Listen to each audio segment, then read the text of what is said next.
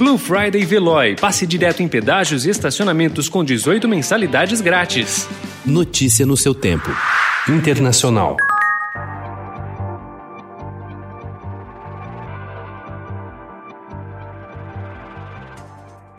O presidente eleito dos Estados Unidos, Joe Biden, começou a trabalhar na transição de governo e atualizou ontem os planos de ação em um site que deve informar a população sobre o trabalho feito até a posse.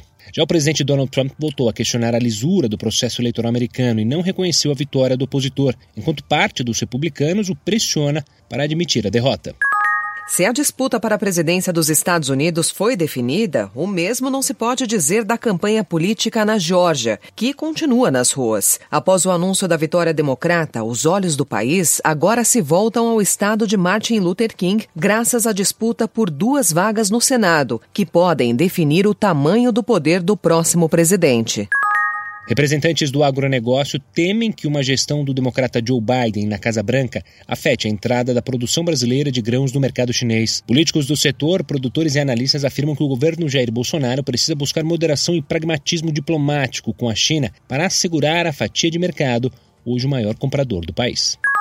A vitória do democrata Joe Biden para a Casa Branca abre caminho para a união dos Estados Unidos e da Europa numa marcha verde de pressão na direção do governo Jair Bolsonaro, o que vai exigir pragmatismo da diplomacia brasileira e do Ministério da Economia para impedir que os produtos brasileiros sejam atingidos por restrições comerciais. O Estadão ouviu especialistas na área internacional sobre o que pode acontecer na economia brasileira com a saída de Donald Trump e a chegada de Biden.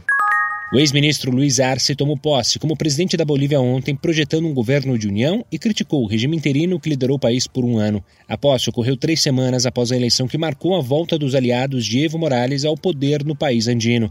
A cerimônia em La Paz teve a presença dos chefes de Estado da Argentina, Paraguai, Colômbia e Espanha, entre outros além de altos funcionários do Chile, Uruguai, Irã e do governo de Nicolás Maduro, da Venezuela. O Brasil não enviou um diplomata para a posse e foi representado por seu corpo diplomático em La Paz. Notícia no seu tempo. Aproveite a Blue Friday Veloy e passe direto em pedágios e estacionamentos com 18 mensalidades grátis. Corre que é por tempo limitado. Garanta o seu adesivo em veloy.com.br barra Blue Friday. Veloy. Piscou, passou.